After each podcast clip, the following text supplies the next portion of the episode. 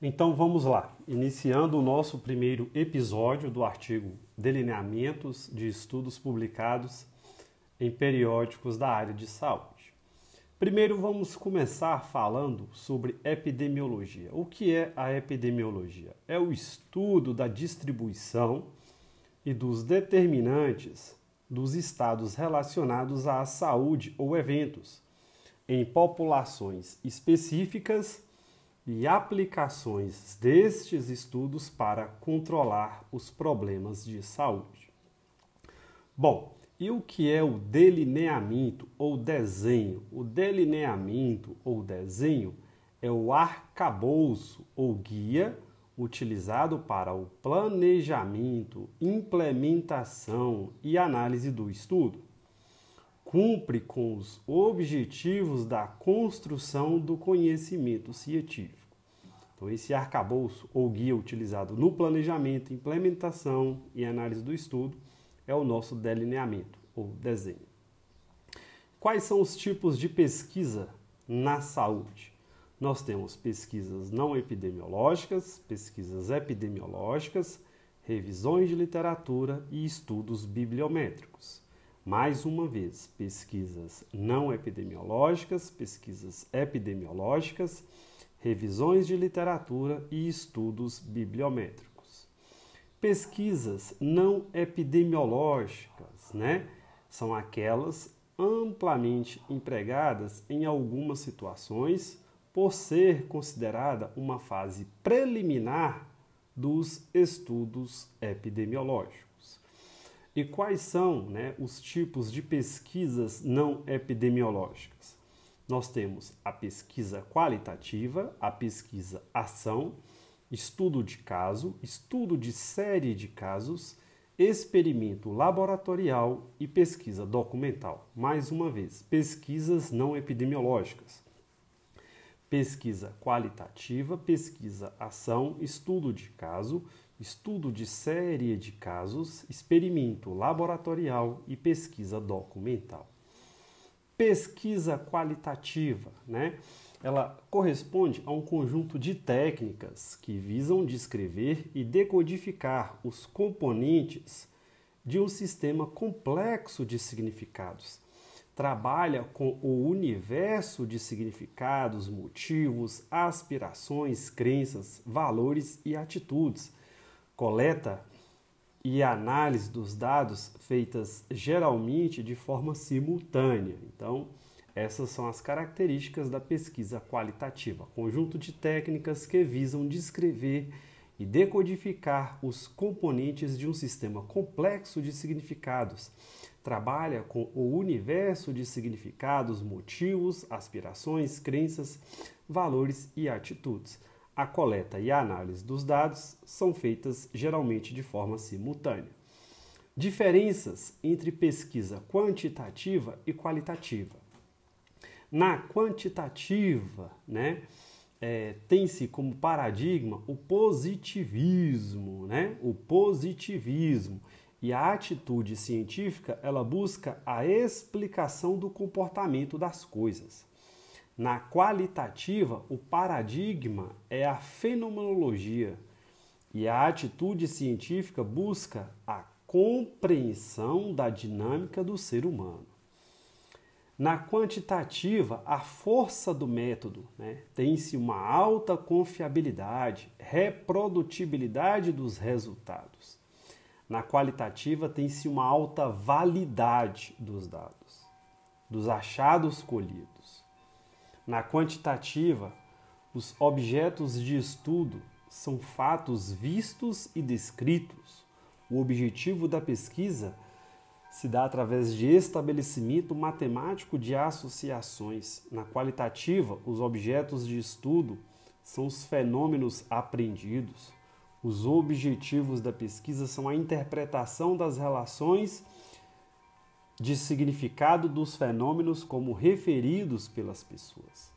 Na quantitativa, temas comuns, né, ocorrências mais frequentes, gerais, universais. Tem-se o interesse por comparações né, de forma né, confrontada. Na qualitativa, temas comuns, ocorrências específicas.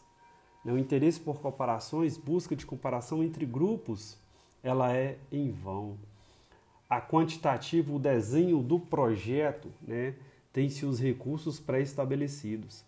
Na qualitativa, os recursos eles ficam em aberto ou flexíveis. Os tipos de instrumento de pesquisa, né, quantitativa, surveys e experimentos, ambientes e experimentos, observações, observação dirigida, questionários fechados, escalas, classificações, exames laboratoriais, dados de prontuário. E para adequar os instrumentos, pode-se fazer um estudo piloto. Na qualitativa, tem-se o pesquisador como instrumento né, sentidos do pesquisador, observação livre, entrevistas semidirigidas, coleta intencional em prontuários, testes projetivos eventuais, adequação dos instrumentos, né, pode-se fazer o estudo de adequação, ensaio de aculturação. Em relação à amostragem, na quantitativa, a amostragem é randomizada tem-se a seleção de participantes ao acaso, representativos estatisticamente de uma população. Na qualitativa, a amostragem ela é intencional. Tem-se a busca proposital de indivíduos que vivenciam o problema em foco e ou têm conhecimento sobre ele. E como que é o perfil da amostra? Na quantitativa, o perfil da amostra tem-se um número maior de sujeitos, representantes com características do todo populacional. Né? O tamanho da amostra ela é prévia e estatisticamente definida. O N ele é indispensável. Na qualitativa, o perfil da amostra tem-se um número menor de sujeitos, representantes com características de certa população o tamanho da amostra, a preocupação com o N é impertinente. O número de sujeitos ele é definido no campo. Além disso, né, o tratamento e análise dos dados na quantitativa usa-se técnicas bioestatísticas. Os resultados são apresentados através de linguagem matemática, tabelas, quadros, habitualmente separada da discussão no relatório científico. Na qualitativa, os dados né, são tratados e analisados de acordo com o conteúdo do discurso, entre outras. A apresentação dos resultados tem-se citações literais integradas na sessão de discussão no relatório científico.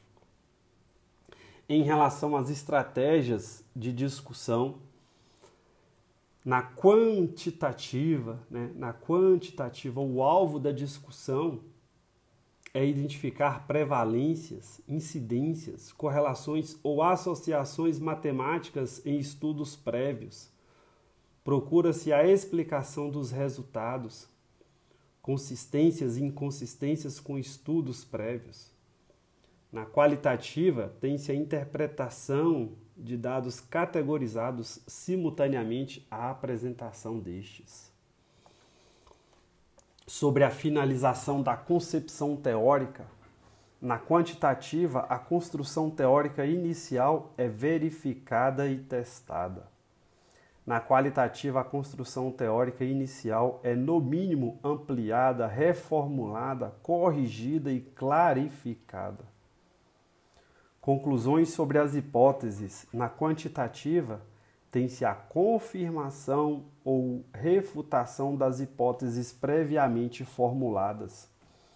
Na qualitativa, hipóteses iniciais e posteriores, revistas no crescendo, conceitos construídos, e pode não haver hipóteses prévias. Então, são as diferenças aí entre pesquisas quantitativas e qualitativas. Agora sobre a pesquisa ação, né? Na pesquisa ação, ela é realizada uma ação durante a condução de uma pesquisa qualitativa. De forma concomitante, a busca da compreensão de significados, motivações, aspirações, crenças, valores e ou atitudes é executada uma ação que beneficie os participantes. Estudo de caso envolve até nove casos. Tem-se a investigação aprofundada da condição de saúde, doença ou intervenção, útil no relato de reações adversas relacionadas a tratamentos ou procedimentos, adequado para demonstrar uma nova técnica. Deve-se ter cuidado na interpretação dos resultados, especialmente na generalização de conclusões. Então, deve-se ter cuidado na interpretação dos resultados, especialmente na generalização de conclusões. No estudo de série de casos, nós temos 10 ou mais casos. Tem-se uma investigação aprofundada da condição de saúde, né, doença ou intervenção, útil no relato de reações adversas relacionadas a tratamentos ou procedimentos, adequado para demonstrar uma nova técnica. Deve-se ter cuidado na interpretação dos resultados, especialmente na generalização de conclusões. Estudo de caso né, comparado aí com estudos de séries de casos. Quais são as vantagens? Né? Fácil realização, baixo custo, possibilidade de acompanhamento durante anos, chega a um quadro de detalhes sobre aspectos evolutivos de uma dada condição. Desvantagens: indivíduos altamente selecionados, raramente abrange pacientes em todas as fases da doença raramente abrange a avaliação de um grupo de pacientes com características semelhantes. Observador, né? Ele é maior do que a ideia pré-concebida, que é maior do que a tendenciosidade. Não há grupo controle, tá? Estudo de caso, estudo de série de casos, não há grupo controle. Experimento laboratorial tem-se o experimento in vivo, in vitro, in situ e ex vivo. O experimento laboratorial em vivo são modelos experimentais em animais de laboratório. Tem o objetivo de testar um determinado fator causal ou tratamento previamente à sua aplicação em humanos. É alvo aí de discussões éticas. Experimento laboratorial in vitro simula condições biológicas em laboratório. Emprega modelos experimentais que não envolvem seres humanos ou animais. Testa novos materiais, métodos terapêuticos ou preventivos. Experimento laboratorial in situ. Emprega modelos experimentais in situ nos seres humanos Parte do experimento ocorre em condições biológicas dos seres humanos e parte em laboratório. Testa novos materiais, métodos terapêuticos ou preventivos. E o experimento laboratorial ex-vivo. Ex-vivo emprega modelos experimentais que envolvem órgãos ou tecidos de seres humanos. Também testa novos materiais, métodos terapêuticos ou preventivos. Experimento laboratorial: quais são as vantagens? Maior precisão nas etapas da investigação, grau de subjetividade na aferição dos dados reduzido em laboratório, pela adoção de rigorosos controles que servem também de parâmetros para a comparação dos resultados. São mais baratos que estudos epidemiológicos. Desvantagens: as investigações em animais têm resultado extrapolados para seres humanos, logo nem sempre são confiáveis. O comportamento clínico é diferente do comportamento criado em uma situação laboratorial.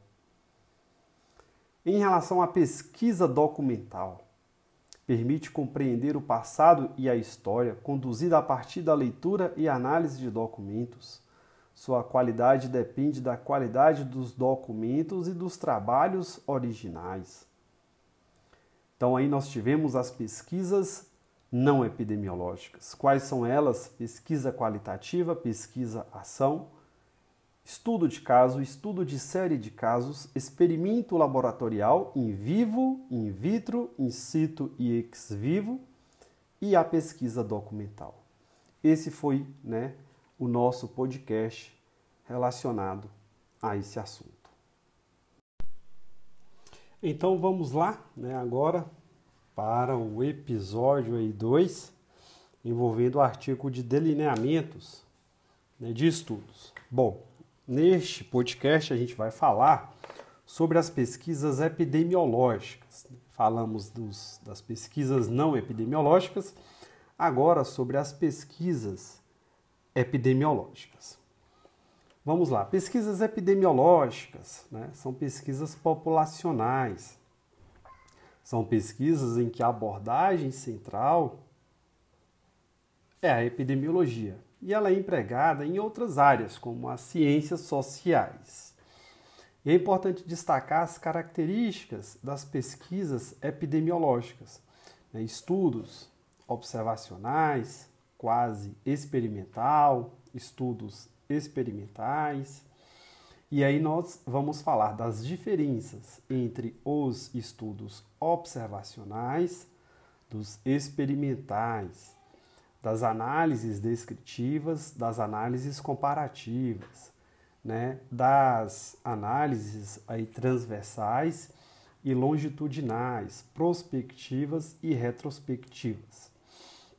Primeiro começando, né, pesquisas observacionais versus experimentais. Qual que é a diferença, né? A observação, né, os estudos aí observacionais, a observação não está sobre o controle do investigador, enquanto que na experimentação nós temos o ambiente controlado em inúmeras situações, é a única estratégia possível de ser utilizada para a investigação de um tema. Suas conclusões tendem a ser aceitas com cautela quando comparadas às provenientes de estudos experimentais randomizados bem conduzidos. É, é, importante destacar ainda que a experimentação refere-se ao método e não ao local do estudo. A melhor forma de avaliar uma relação entre dois eventos né, é, testa-se a associação entre os eventos, a exposição, intervenção promovida pelo investigador, são pesquisados os efeitos da intervenção, por isso são denominados experimentais ou de intervenção.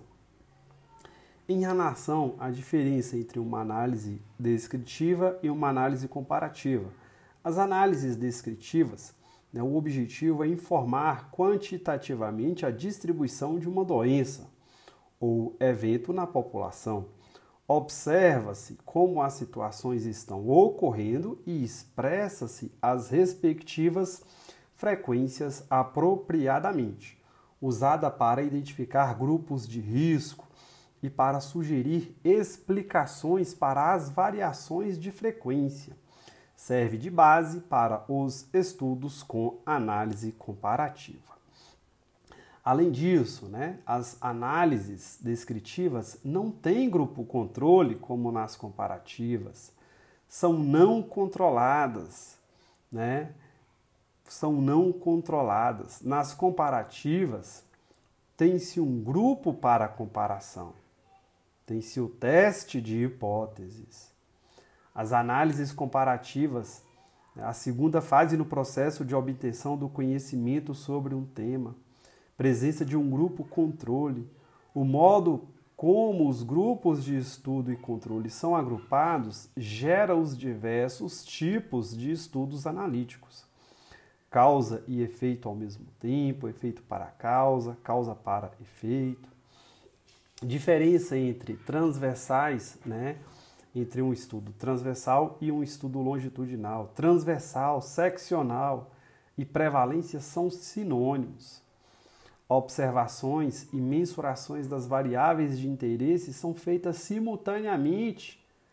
É uma radiografia de um dado momento no transversal. No longitudinal, cada indivíduo é observado em mais de uma ocasião. Ele identifica mudanças no indivíduo ou no seu estado de saúde com o passar do tempo. Estudo prospectivo versus estudo retrospectivo prospectivo que faz ver adiante futuro, observações e mensurações das variáveis de interesse são feitas ao longo do estudo. Mudanças no indivíduo ou no seu estado de saúde, com a observação real do passar do tempo. Estudo retrospectivo que se volta para o passado, referente ao passado. Identifica mudanças no indivíduo ou no estado de saúde com o passar do tempo, considerando dados do passado. Estudos epidemiológicos observacionais nós temos de prevalência, de incidência, ecológico, caso controle, coorte e híbrido. Prevalência, incidência, ecológico, caso controle, coorte e híbrido. Prevalência, né? estudo aí epidemiológico observacional. Prevalência é um estudo transversal ou seccional. Abrange o número de casos novos e antigos não consegue oferecer uma medida de risco, mas é útil para determinar a carga de uma doença na população para o planejamento de saúde. O número de casos é uma grandeza relativa. Um pequeno número de casos pode resultar em alta prevalência, dependendo do tamanho da amostra da população em risco.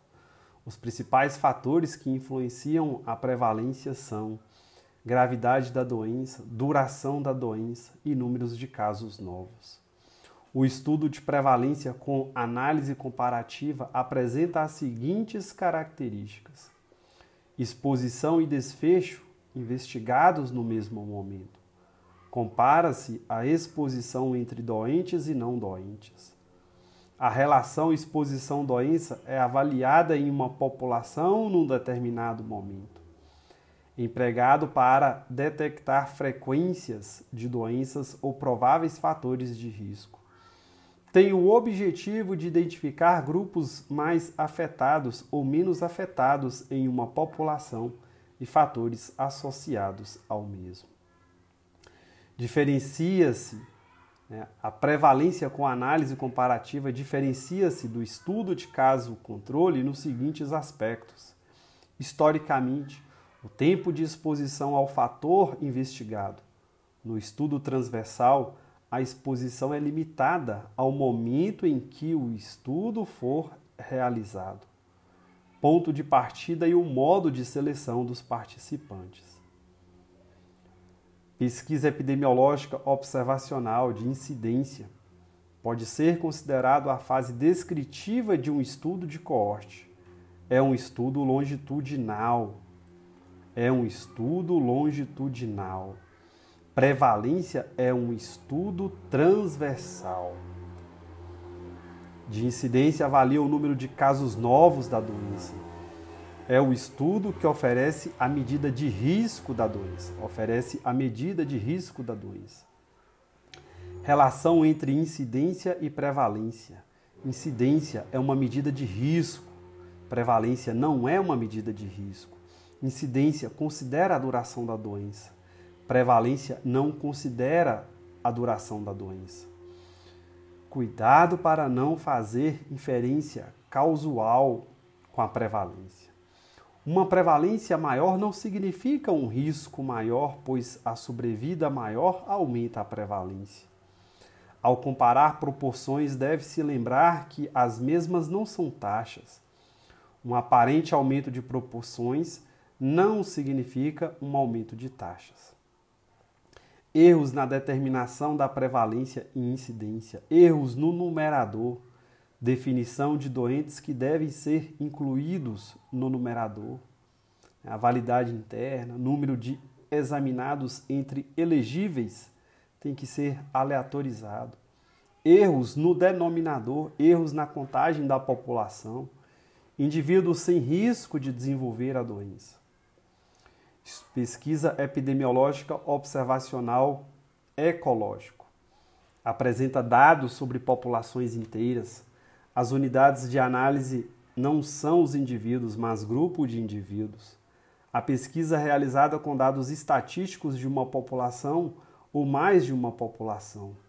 No estudo ecológico com análise descritiva, são feitas análises descritivas de dados estatísticos de uma população ou de mais de uma população em cada momento. No estudo ecológico, com análise comparativa, são feitas análises comparativas de dados estatísticos de mais de uma população em um dado momento. Estudo ecológico de tendência tem o objetivo de identificar a tendência da doença ou evento sob investigação em uma ou mais de uma população. As mesmas populações são avaliadas no dado momento por um determinado período, observando-se a tendência de uma dada condição de saúde ou de um evento nesse período. É empregado para detectar frequências de doenças ou taxa ao longo de um período. No estudo ecológico de tendência com análise descritiva, avalia-se a série histórica das condições de saúde de uma população de um determinado local ao longo do tempo. Não há testes estatísticos para estimar se as tendências registradas são devidas ao acaso.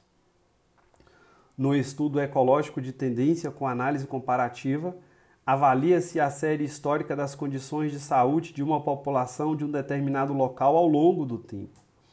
Há testes estatísticos para estimar se as tendências registradas são devidas ao acaso, que quadrado de tendência, dentre outras possibilidades. Caso controle, né? pesquisa epidemiológica observacional, caso controle. O tempo não é aí com a direção do estudo. Caso controle, quais são as vantagens? Relativamente baratos, satisfatório para doenças raras ou para aquelas com um grande período de latência incubação, rapidez na montagem e condução da investigação, requerem relativamente poucos pacientes. Registros prévios podem ser usados, ausência de riscos para os pacientes permitem estudos de potenciais causas múltiplas. Desvantagens do caso controle: a validação das informações difícil ou impossível de ser obtida, exigem informações sobre registros ou memórias para se obter informações do passado. O controle de variáveis externas pode ser incompleto. A seleção de um grupo controle apropriado pode ser difícil. Os coeficientes da doença entre indivíduos expostos e não expostos não podem ser determinados. O método não é familiar e é difícil de ser explicado. Raramente permite o estudo detalhado de mecanismo da doença. Caso o controle pareado ou emparelhado. Algumas variáveis têm os efeitos neutralizados pelo pareamento. As variáveis pareadas não confundem a interpretação dos resultados. Coorte, pesquisa epidemiológica observacional do tipo coorte. Utilizam-se grupos de pessoas com características comuns.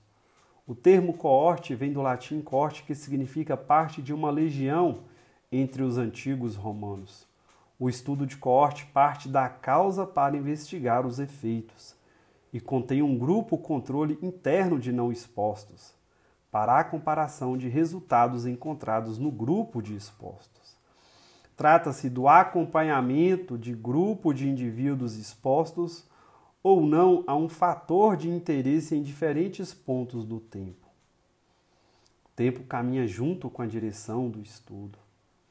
Tipos de estudo de coorte: prospectiva concorrente versus retrospectiva histórica homogênea, só expostos, só não expostos, versus heterogênea, expostos e não expostos. Aberta a entrada de pessoas ao longo do estudo versus fechada a não entrada.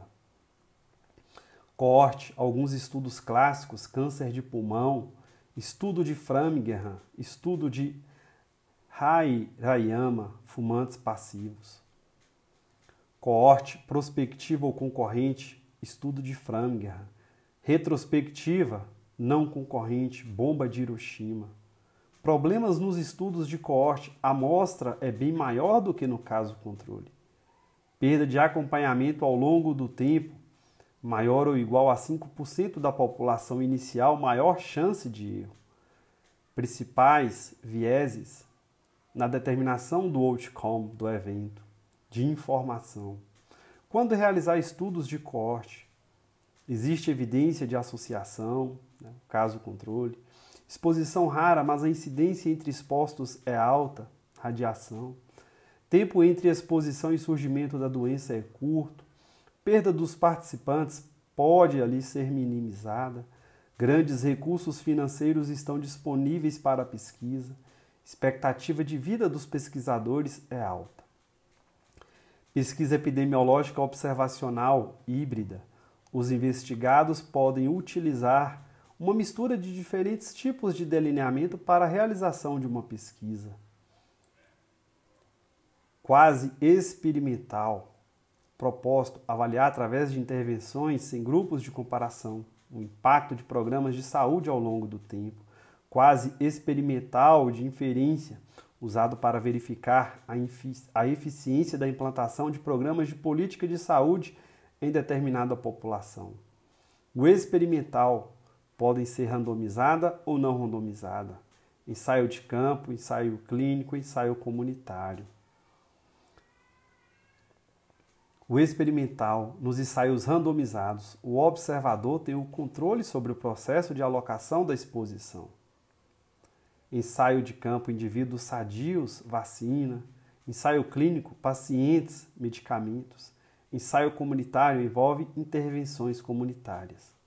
Questão ética, dúvidas com relação às intervenções tratamento. Princípios básicos dos ensaios randomizados, amostragem, o custo pelo poder de inferência, calibração, né, treinamento dos examinadores, uso do grupo de comparação, né, grupo controle, randomização, aleatorização, o participante tem uma probabilidade conhecida igual de receber qualquer uma das intervenções. Mascaramento, cegamento, duplo mascaramento ou mascaramento único, intervenções, tratamentos abertos, controle de vieses, fatores de convulsão, dentre outros. Ensaio de campo avalia-se a resposta de um ou mais grupos de indivíduos com características diferentes e presença de um fator a uma intervenção preventiva. Parte-se da causa, fator de proteção em direção ao efeito.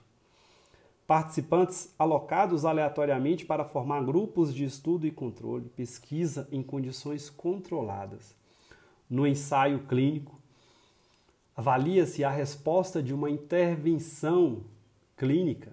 Parte-se da causa, intervenção curativa em direção ao efeito, cura ou manutenção Participantes são alocados aleatoriamente, pesquisa clínica em condições controladas. O ensaio comunitário, ecológico de intervenção, intervenção comunitária, randomizados ou não randomizados, investigam a relação entre dois ou mais eventos, expressos sob a forma de estatísticas. Então, nós vimos pesquisas não epidemiológicas, pesquisas epidemiológicas, as pesquisas epidemiológicas, nós temos os estudos observacionais e os experimentais. Quais são os observacionais? São os de prevalência, incidência, ecológico, caso controle, coorte e híbrido. E os experimentais? Os experimentais são os ensaio de campo, ensaio clínico e ensaio comunitário. E lembrar dos quase experimentais. Então, esse aí foi o nosso né, podcast de hoje.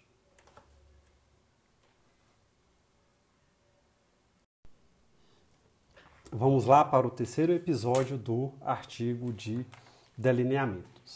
Então, nós falamos nos episódios anteriores dos estudos não epidemiológicos, dos estudos epidemiológicos. Em relação aos estudos não epidemiológicos, nós temos a pesquisa qualitativa, a pesquisa ação, o estudo de caso, estudo de série de casos, experimento laboratorial e a pesquisa documental, né? E a pesquisa documental. Em relação às pesquisas epidemiológicas, nós temos os estudos observacionais e os experimentais.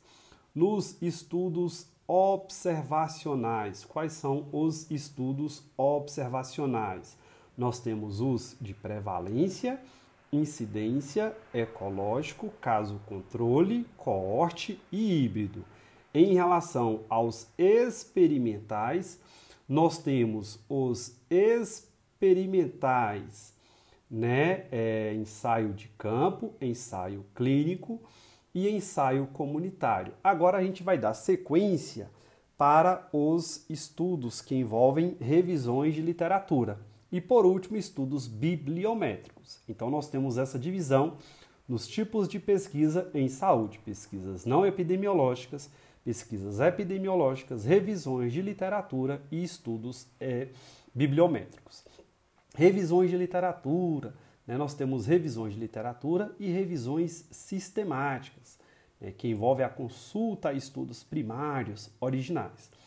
Revisão de literatura, definição de um tema amplo, né, deve-se definir a fonte de busca e critérios de seleção de estudos primários não especificados, avaliação variável dos estudos primários, ou seja, caráter qualitativo, não considera a força de evidência de diferentes tipos de estudos incluídos na revisão.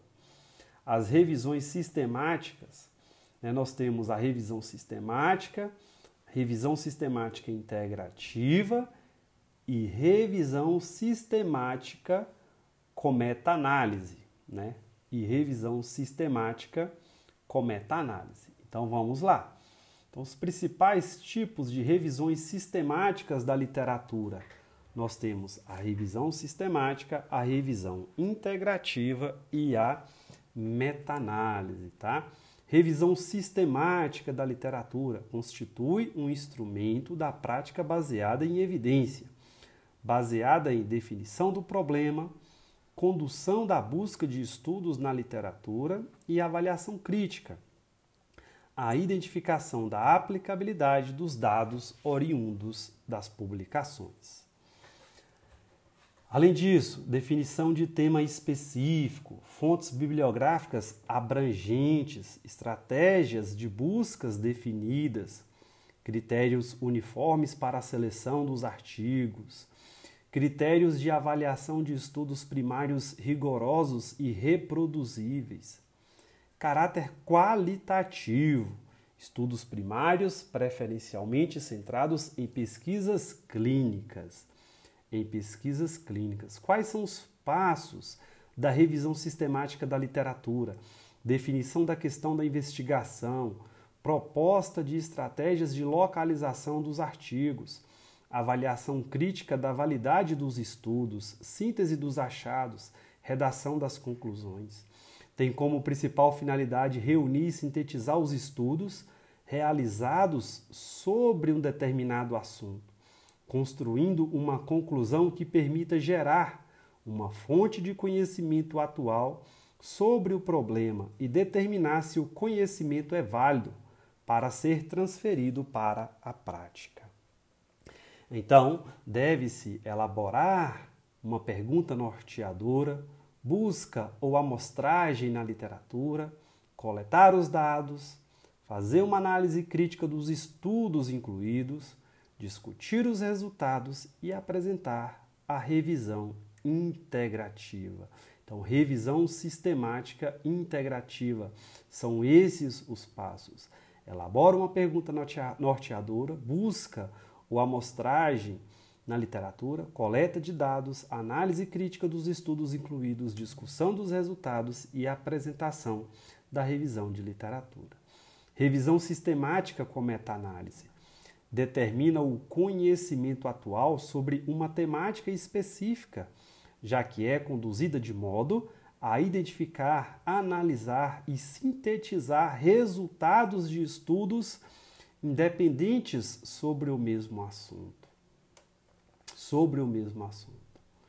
Então, aí nós apresentamos um pouquinho sobre as revisões né, de literatura, revisões sistemática, revisão integrativa e revisão né, é, e revisão aí sistemática integrativa. Voltando aqui, então nós temos as revisões sistemáticas, revisão sistemática integrativa e sistemática com meta-análise. e sistemática com meta-análise. Hum, sistemática com meta-análise determina o conhecimento atual sobre uma temática específica, já que é conduzida de modo a identificar, analisar e sintetizar resultados de estudos independentes sobre o mesmo assunto. Então vamos para o quarto episódio, fazer as considerações gerais do artigo de delineamento, certo? O ciclo de estudos epidemiológicos, né? Estudos descritivos, agregação e análise dos dados, formulação de modelo de hipóteses, estudo analíticos, teste das hipóteses, análise dos resultados, novos estudos descritivos gerando novas hipóteses. Bom, síntese dos principais pontos de partida dos estudos epidemiológicos com análise comparativa. Início da causa da exposição para verificar posteriormente o aparecimento da doença. Ensaio randomizado, estudo de coorte. O ponto de partida é o efeito a doença, de modo a investigar retrospectivamente os fatores causais, caso controle. Exposição e doença detectados simultaneamente, grupos formados ao final, após a coleta de dados, estudo transversal. Olha que bacana isso aqui. Início da causa da exposição para verificar posteriormente o aparecimento da doença, ensaio randomizado, estudo de coorte. O ponto de partida é o efeito, a doença, de modo a investigar retrospectivamente os fatores causais, caso controle. Exposição e doença detectados simultaneamente, grupos formados ao final, após a coleta de dados, transversal. São observados quatro delineamentos: estudo transversal, não controlado, né, o descritivo, prevalência. Estudo transversal controlado, prevalência com análise comparativa, caso controle, estudo longitudinal não controlado, descritivo, incidência, estudo longitudinal controlado, coorte com análise comparativa, coorte. Qual delineamento escolher? Se a questão problema for terapia, prevenção, melhor tipo de evidência ensaios randomizados. Se envolve o prognóstico, história natural, estudos prospectivos tipo corte.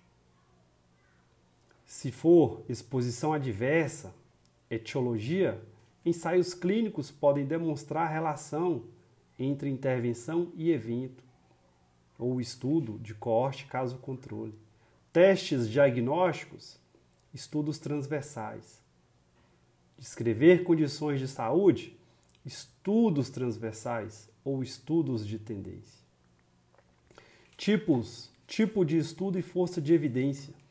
Revisão sistemática, forte evidência originária da revisão sistemática de ensaios randomizados com desenhos e tamanhos adequados. Ensaio randomizado, forte evidência baseado em pelo menos um estudo com desenho e tamanhos adequados estudo observacional, corte, caso controle, estudo longitudinal, transversal, ecológico, estudo descritivo de investigação, evidência de estudo não experimental, rigoroso quanto à amostragem e produzido em mais de um centro de pesquisa. Estudo descritivo de tendência, opinião de autoridades baseada em evidência clínica observacional, comunicada em cursos, palestras, observação clínica ou opinião pessoal de expert. Então aqui vamos finalizar o artigo envolvendo delineamentos de estudos epidemiológicos e não epidemiológicos na área da saúde. Mais alguns pontos, então, importante de destacar os estudos epidemiológicos sobre os quais foi feita a revisão de literatura neste artigo, foram pesquisa qualitativa, pesquisa ação, pesquisa documental, estudo de caso, estudo de série de casos, experimento laboratorial, revisão de literatura, revisão sistemática da literatura e meta-análise. Já em relação aos epidemiológicos, prevalência e incidência ecológico, estudo de tendência, caso controle, coorte híbrido, quase experimental e os ensaios. Vieses de seleção, né? Deixa eu ver o que mais que podemos. No teste de hipótese, importante falar disso aqui, ó. Erro tipo 1 ou alfa no teste de hipóteses. Erro tipo 1 ou alfa ocorre quando conclui-se que há diferença entre os grupos, quando na verdade não há. Erro tipo 2 ou beta ocorre quando se conclui que não há diferença entre os grupos, quando na verdade eles diferem. Esses erros não são desejáveis, mas por serem consequência da amostragem, a chance do aparecimento deles não pode ser completamente eliminada, sendo que ambos aumentam à medida que o tamanho da amostra do estudo diminui. À medida que a amostra do estudo diminui. Ok? Deixa eu ver o que mais que temos aqui. Meta-análise é uma análise estatística de uma coleção de análises estatísticas de estudos individuais. Para sua realização, há necessidade de definição de um tema claro e focado e dos critérios de inclusão para os estudos. Beleza? Vamos ver, vamos ver. Tranquilo, acho que é isso aí. Estudos ecológicos epidemiológicos, transversais ou longitudinais, observacionais, prospectivos ou retrospectivos, analítico, analítico comparativo ou descritivos, estudos de caso controle. Show de bola, então vamos fechar, né? Vamos fechar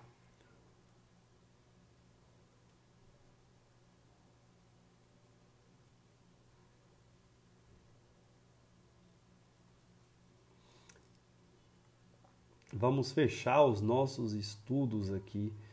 Pesquisa, delineamento, delineamento.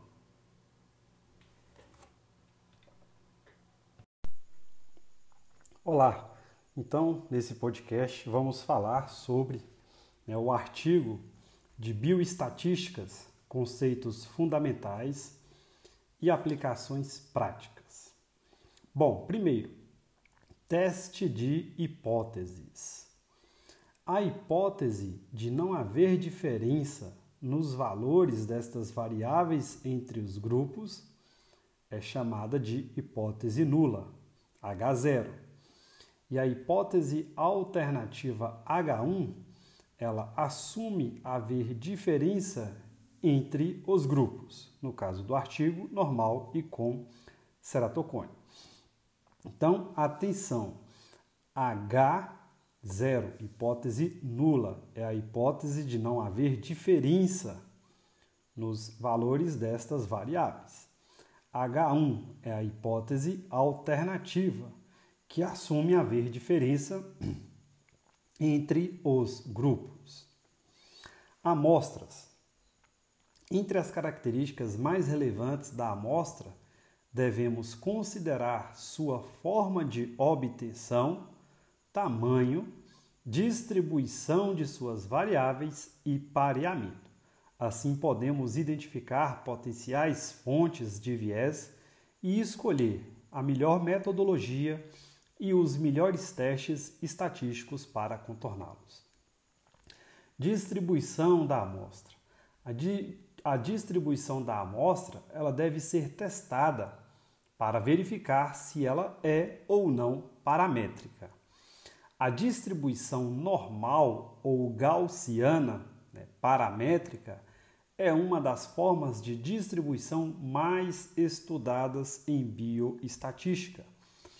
Ela é definida por dois parâmetros: a média e a variância.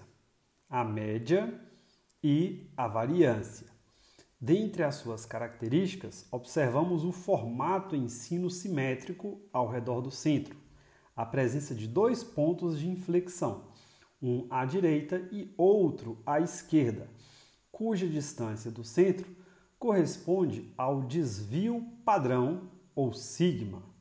Com estes dados é possível calcular as probabilidades relacionadas a uma variável contínua com essa distribuição.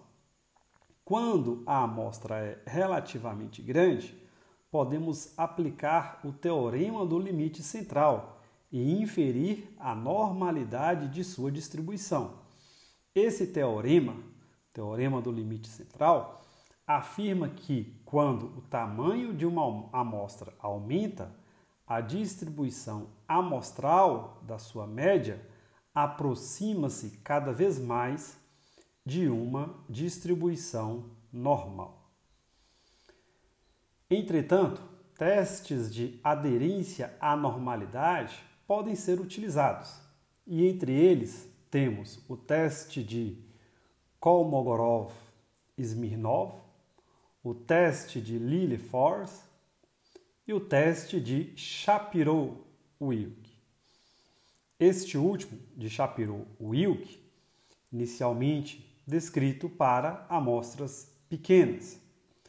Nesses testes, busca-se encontrar a hipótese nula, né, H0, na qual não existe diferença entre a distribuição da amostra estudada e a distribuição normal. Quando a normalidade não pode ser inferida, podemos utilizar testes não paramétricos ou realizar a transformação dos dados. E a transformação mais comumente empregada é a logaritma, cuja principal indicação é a assimetria dos dados. Amostras independentes e dependentes.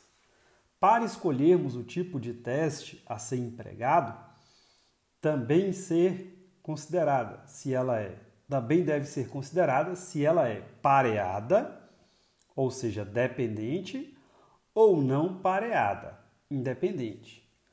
Estudo com amostras pareadas ocorre quando cada observação no primeiro grupo for pareada com a mesma observação no segundo grupo.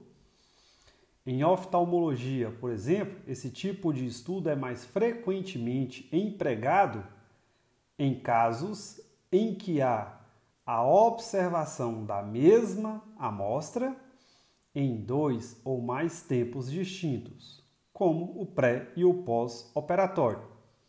Nesse caso, os dois grupos são compostos pelo mesmos, pelos mesmos indivíduos. Nos casos não pareados, cada grupo é composto por indivíduos distintos. Assim, podemos comparar, por exemplo, grupos de saudáveis com grupos de portadores de alguma doença. É importante ressaltar essa característica da amostra, pois duas observações em um mesmo indivíduo são mais prováveis de serem semelhantes que duas observações em dois indivíduos diferentes e, portanto, estatisticamente dependentes. Outra implicação do pareamento é o fato de os olhos serem órgãos pares. Existe uma simetria entre o olho direito e o esquerdo de um mesmo indivíduo. Se forem utilizados ambos os olhos de um paciente, poderão estar sendo mesclados dados dependentes com independentes criando assim um erro metodológico. Dessa forma, utilizar apenas um olho de cada paciente escolhido de forma aleatória é uma boa maneira de se realizar os estudos. Tipos de testes. Os testes estatísticos deverão obedecer às características da amostra citadas anteriormente: distribuição e pareamento. Entretanto, para a escolha do melhor teste a ser empregado, devemos considerar a quantidade de grupos ou observações. Então vamos lá. Distribuição da amostra. Nós temos a distribuição normal e a distribuição não normal. Para a distribuição normal, ela pode ser pareada ou não pareada. Para a amostra pareada, se tivermos dois grupos, pode usar o teste T de student para amostras pareadas. Para mais de dois grupos, utilizar o teste ANOVA. Para distribuição de amostra normal não pareada, com dois grupos, teste T de student para amostras não pareadas. Mais grupos, o ANOVA. Para distribuição de amostra não normal pareada, com dois grupos, pode-se usar o teste de Wilkes-Coon. Para mais de dois grupos, o teste de Friedman. Distribuição de amostra não normal, não pareada, com dois grupos, teste de Mann-Whitney. Para mais de dois grupos, o teste de Cruz, Arral, Wallace. Exemplo de estudo comparação de dois grupos, né? O objetivo de avaliar a capacidade de uma variável. Como teste diagnóstico, devemos testar se as diferenças entre os grupos são significantes.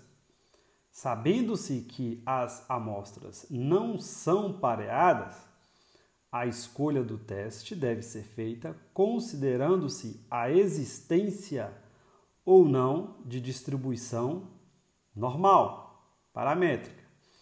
Esse teste confirma se a diferença não seria fruto do acaso. Então, neste caso, uma amostra não pareada, uma amostra não pareada, um teste indicado para avaliar a diferença aí entre os grupos seria o teste de Kolmogorov-Isminov. Kolmogorov-Isminov. Kolmogorov-Isminov. Deve ser realizado para verificar se as variáveis em cada grupo apresentam distribuição normal, com P menor do que 0,05, ou seja, ausência de diferença estatisticamente significante entre a distribuição dos dados na amostra e a distribuição normal.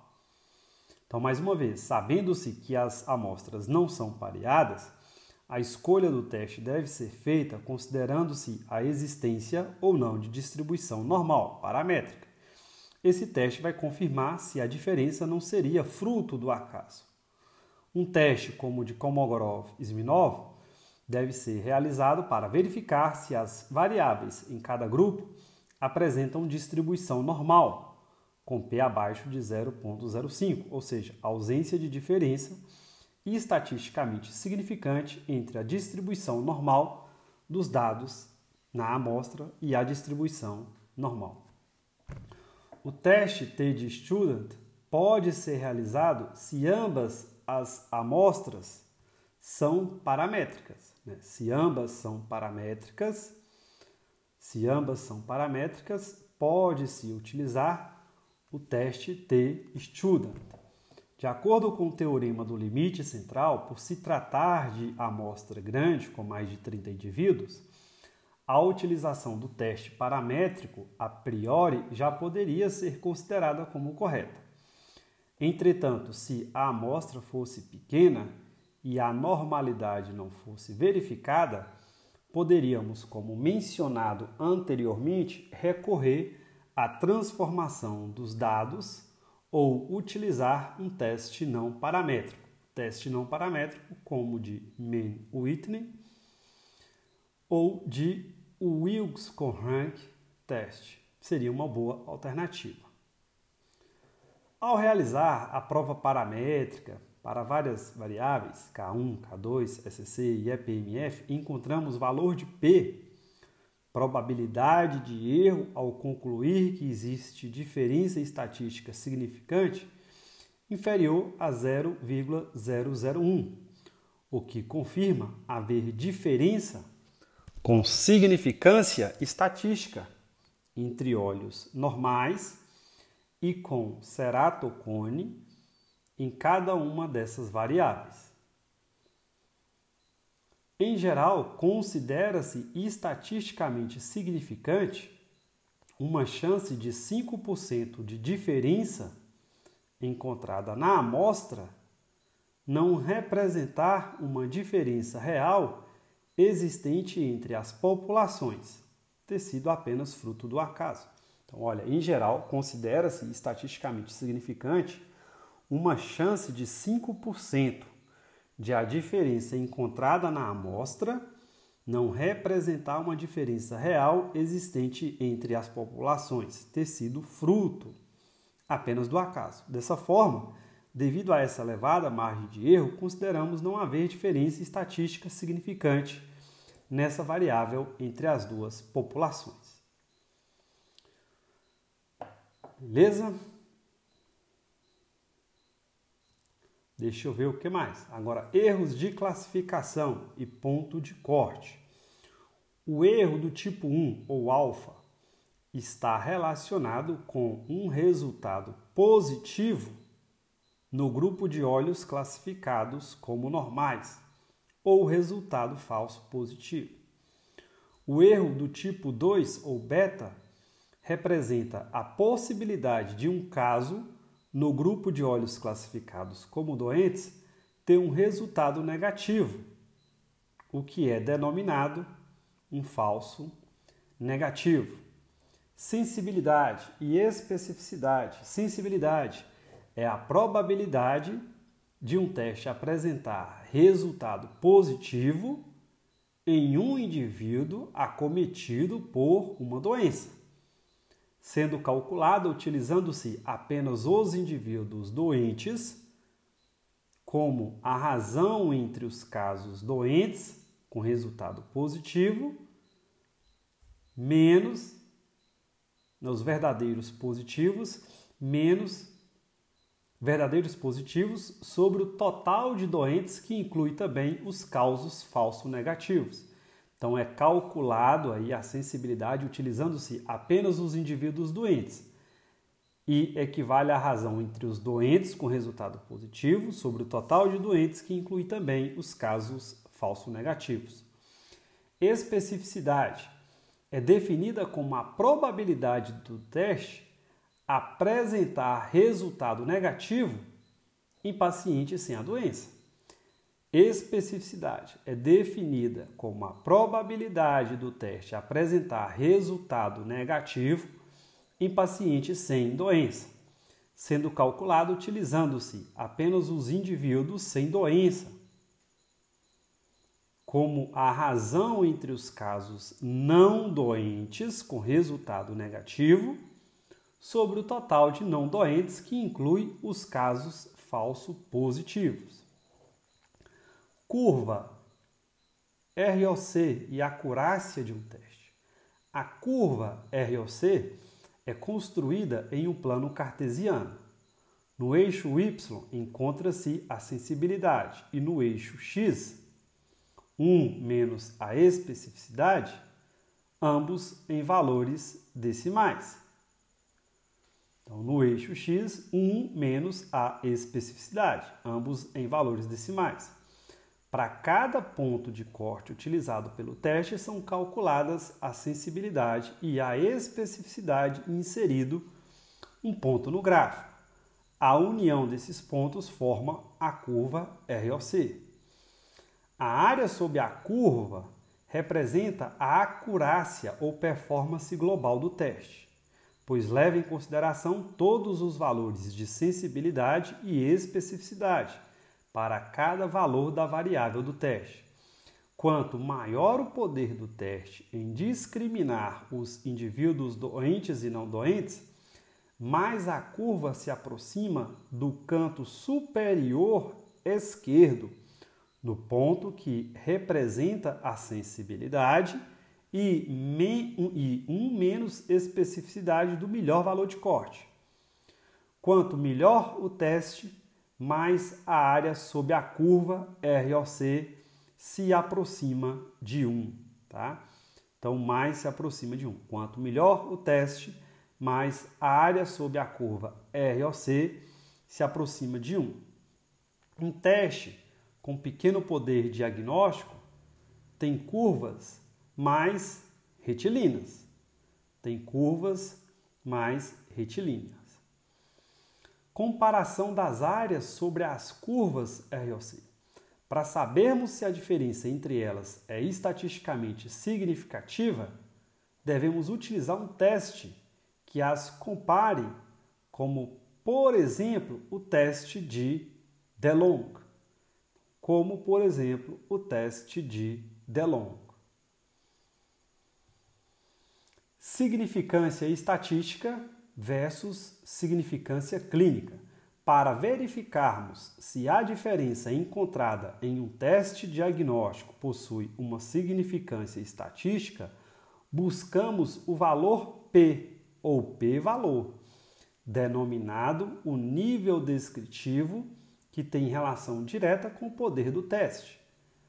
Pode ser definido como a probabilidade mínima de erro ao concluir que existe significância estatística.